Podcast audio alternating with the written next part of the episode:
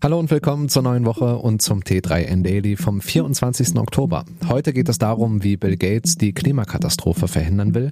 Außerdem geht es um Sonnenfinsternis, Brückentage, Einkaufs-Apps und Reddit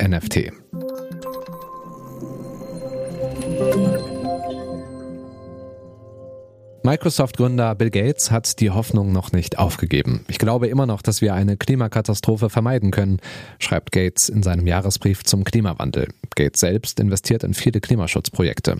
Er stelle fest, dass sich private und öffentliche Investitionen in saubere Technologien stark beschleunigten. Das lasse ihn optimistisch in die Zukunft sehen. Auf der anderen Seite würden die Emissionen weiter zunehmen, obwohl der jährliche CO2-Ausstoß der Welt von 51 Milliarden Tonnen auf Null sinken müsse. Gates sieht dafür noch ein Zeitfenster von 30 Jahren. Die Welt sei in den letzten zehn Jahren endlich in Fahrt gekommen, aber in den nächsten drei Jahren, Zitat, müssen wir noch viel weiter und viel schneller vorankommen.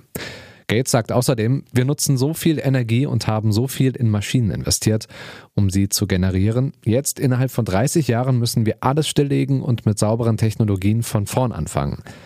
Der Markt allein könne die ganze Wirtschaft nicht in so kurzer Zeit auf Null stellen. Daher sei ein Plan vonnöten, um diesen Prozess zu beschleunigen. Als Innovationstreiber sieht Gates unter anderem die drei klimarelevanten Gesetze, die die USA innerhalb der letzten zwölf Monate verabschiedet haben.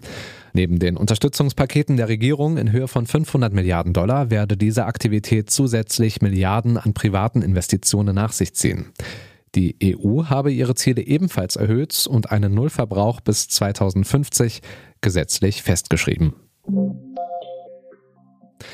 Wenn es morgen ab späten Vormittag ein klein wenig dunkler bei euch wird, dann hat das nichts mit der Energiekrise zu tun. Es handelt sich vielmehr um eine partielle Sonnenfinsternis, die morgen am 25. Oktober zu beobachten ist. In Deutschland beginnt das Spektakel ab 11 Uhr, zum Beispiel in Dresden und Frankfurt um 11.11 Uhr. .11. Am größten ist die Abdeckung gegen 12.15 Uhr. Den größten Verfinsterungsgrad kann man im Norden sehen. Er beträgt auf Rügen etwa 35 Prozent der sichtbaren Sonnenfläche. In München werden hingegen nur rund 24 Prozent bedeckt. Gegen 12.30 Uhr endet die Finsternis. Wer die Sonnenfinsternis diesmal verpasst, der braucht ein bisschen Geduld, denn erst am 29. März 2029 kann man in Mitteleuropa die nächste partielle Sonnenfinsternis erleben. Um das Spektakel unbeschadet zu bewundern, ist eine spezielle Sophie-Brille angebracht. Astronomen warnen davor, andere Hilfsmittel einzusetzen. Wer sich nicht richtig schützt, der riskiert bleibende Augenschäden. In vielen Unternehmen läuft derzeit die große Urlaubsplanung für das kommende Jahr an. Wer Brückentage schlau in die Urlaubsplanung einbezieht, der kann sich 2023 viele erholsame Tage am Stück sichern. Mit 25 gut geplanten Urlaubstagen lassen sich beispielsweise in Baden-Württemberg, Bayern und dem Saarland satte 61 freie Tage herausholen. Doch auch in Thüringen, Mecklenburg-Vorpommern und Brandenburg lassen sich mit 24 eingereichten Urlaubstagen immerhin 57 freie Tage herausholen. In Hessen sind die Bürgerinnen und Bürger hingegen etwas abgeschlagen im kommenden Jahr. Hier sind 43 freie Tage drin. Chancen für ein verlängertes Wochenende gibt es in allen Bundesländern, beispielsweise mit einem Feiertag wie Christi Himmelfahrt, der stets auf einen Donnerstag fällt, wenn ein Brückentag entsprechend am Freitag eingereicht wird. Die Berliner können mit dem Internationalen Frauentag an einem Mittwoch zwei weitere Brückentage am Montag und Dienstag oder Donnerstag und Freitag einplanen. Auf ferienwiki.de können Interessierte im Rahmen eines Brückentagerechners ganz genau nachvollziehen, welche Kombination aus Urlaubs- und Feiertagen sich für sie am besten rechnet.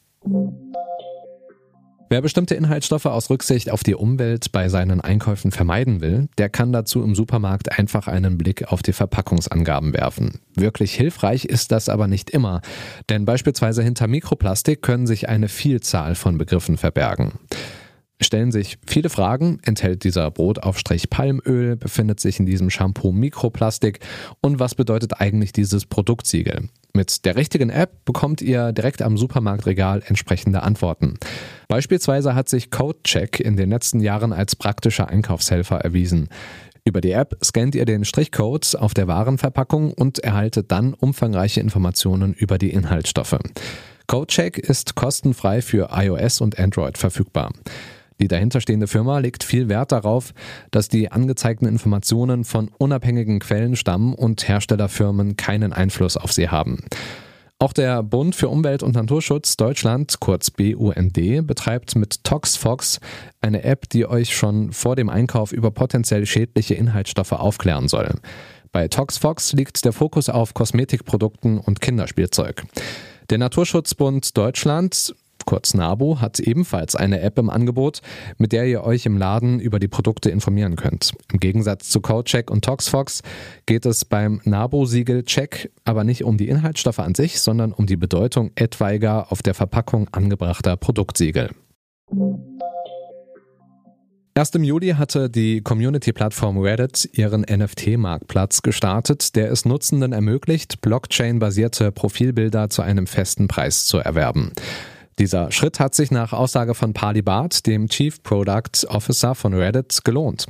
Während einer Podiumsdiskussion auf der TechCrunch Disrupt berichtete er, dass über drei Millionen Reddit-Nutzende unter Verwendung der Reddit Blockchain Wallet Vault schon über drei Millionen Krypto-Wallets erstellt haben. Davon wurden 2,5 Millionen für den Verkauf von NFT-Avataren genutzt, die als Profilbilder auf der Plattform verwendet werden können.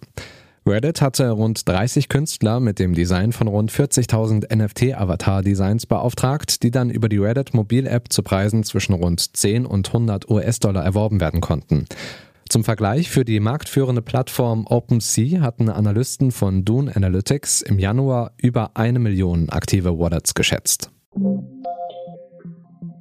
Das war es auch schon wieder mit dem T3N Daily für heute. Noch viel mehr zu allen Aspekten des digitalen Lebens, des Arbeitslebens und der Zukunft findest du rund um die Uhr auf t3n.de.